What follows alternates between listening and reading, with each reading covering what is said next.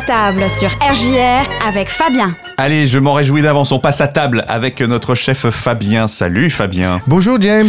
Et en plus, je pense même que euh, on va partir vers des douceurs aujourd'hui. Ouais, on va prendre un peu d'avance euh, avant Noël, hein, avant la trêve des confiseurs. On Bon. va parler du chocolat aujourd'hui. Bon, on en trouve déjà plein dans les magasins. C'est vrai, j'ai vu ça. Et puis il y a des bons chocolatiers à Reims. Tout à fait. On en, on en citera quelques-uns tout à l'heure. D'accord. Il y a aussi des salons du chocolat alors, qui se déroulent toute l'année. Mm. Euh, il va y avoir le salon du chocolat notamment à, à Lyon et à Vannes qui se dérouleront du 10 au 13 novembre. Alors, si vous avez l'occasion d'y aller, si vous êtes sur euh, Lyon-Vannes. Euh, mais il y a tout au long de l'année, partout dans le monde, il y a du salon du chocolat. Euh, dans ces salons, on peut découvrir le meilleur du chocolat hein, et de la Mm. pâtisserie et profiter de nombreuses animations gratuites, des démos de recettes par les plus grands chefs, hein, défilés en robe de chocolat, Oui. Concours, conférences, sculptures en chocolat, expositions.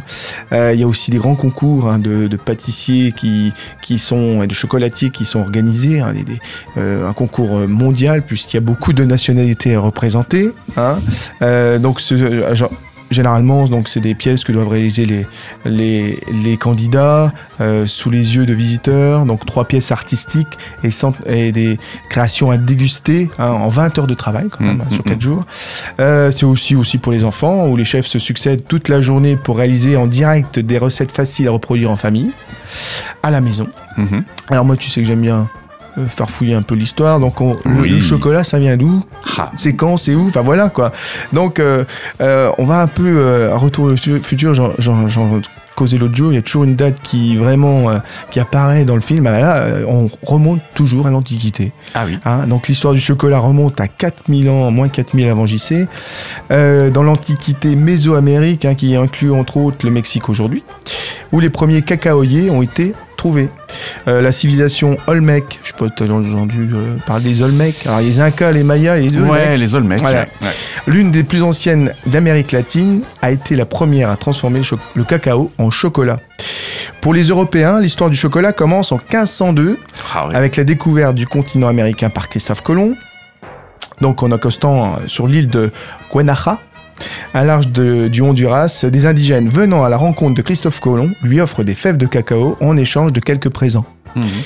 En France, il fallut attendre 1615 pour que la boisson chocolatée y fasse son apparition. hein. C'est Anne d'Autriche qui, lors de son mariage avec Louis XIII, a fait connaître le chocolat à la cour française. Et puis après euh, se succèdent donc les siècles. Le 18e apparaît le chocolat solide. Hein. et puis après, on rentre dans l'ère euh, industrielle où là, euh, on connaît euh, le chocolat de maintenant sous toutes ses formes. Et encore, il y a beaucoup, beaucoup de créativité à ce niveau-là. C'est vrai. Alors, comment fait-on du chocolat? Ça, c'est une question que je me suis posée. donc J'ai regardé, et je, je savais un peu, mais bon. Merci d'avoir mené l'enquête pour Voilà, nous. voilà. Euh, donc, euh, les cacaoyers donc, sont cultivés surtout sur euh, un niveau donc, bien précis du globe. Hein, On Mm. peut pas.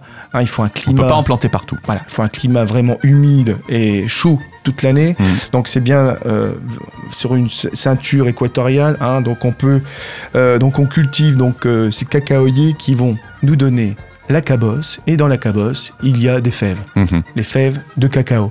Alors ces fèves elles vont être euh, tout d'abord fermentées Ouais.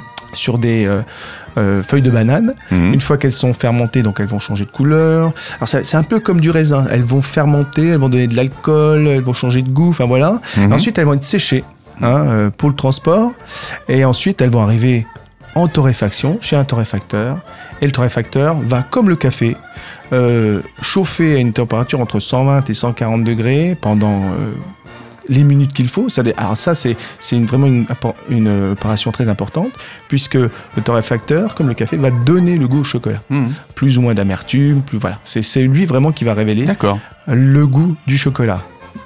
Ensuite, ces fèves, enfin, ces fèves vont être concassées, Mhm. puis on va obtenir donc la pâte de cacao. Hein.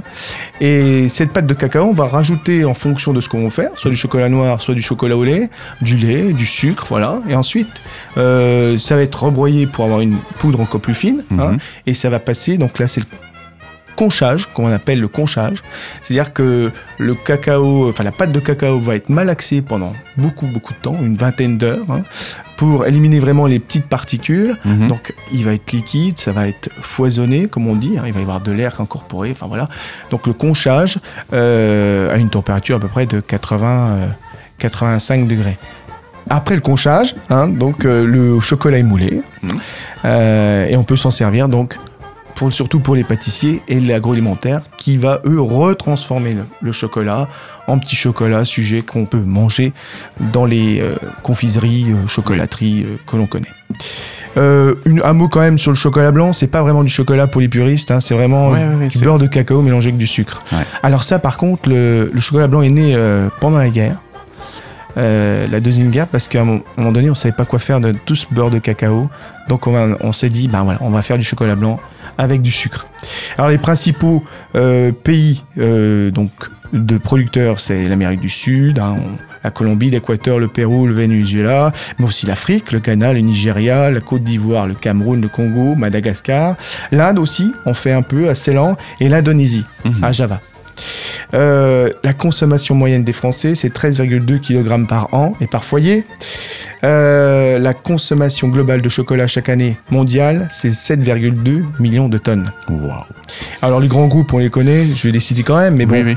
hein, Mars, euh, Ferrero, Mm. et puis euh, on a aussi Nestlé, bien entendu, hein, Mhm. les Suisses, Nestlé. Alors quel meilleur chocolat, belge ou suisse? Ça, c'est affaire de goût. Toujours est-il que il y a toujours Oh, il y a des bons partout. La Suisse, Les Allemands aussi sont bons. ah, très, très bon. Les c'est vrai qu'on parle souvent de chocolat belge et de chocolat suisse. Le suisse est peut-être plus, plus onctueux, euh, le belge avec un peu plus de goût. Mhm. Et j'ai vu que en fait, le, le chocolat belge a été euh, bonifié par les- la pharmacie, si vous voulez. C'est- C'est-à-dire que on a enrobé les cachets. Mhm.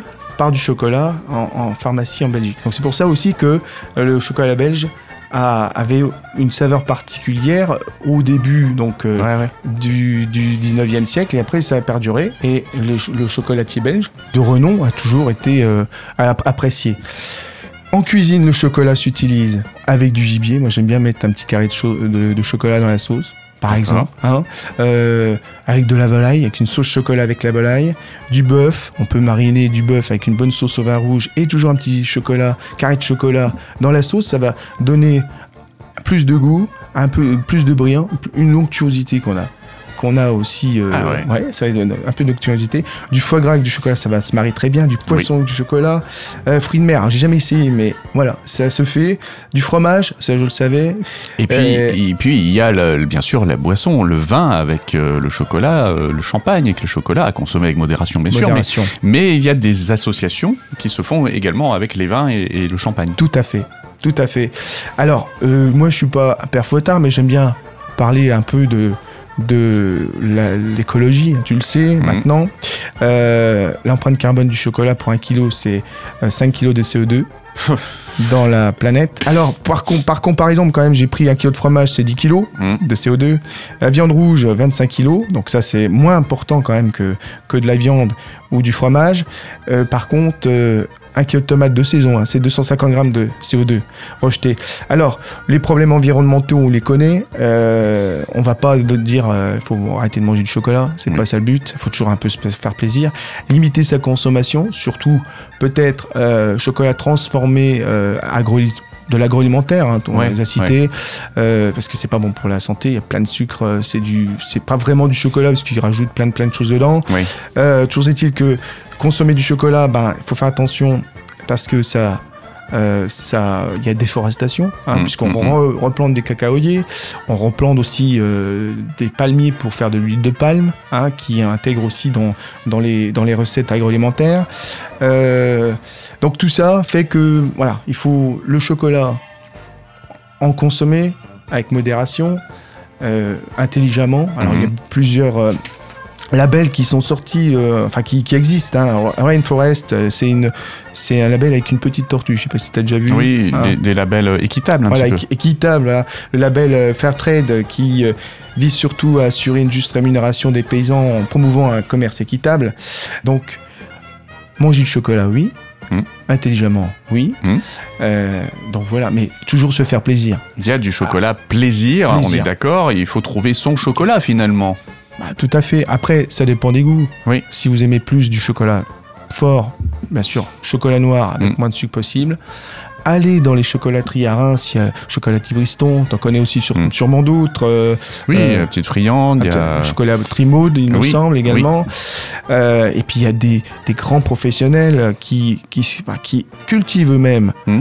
leur, euh, leur cacaoyer, qui ont leur propre ferme, leur cru, hein, si on parle de cru ouais, ouais, ouais. et qui torrifie, qui, qui façonne le chocolat de A à Z, comme Ducasse, euh, et il y en a plein d'autres sur Paris ou dans toute la France. Donc, euh, amener le chocolat à la maison, oui, intelligemment également.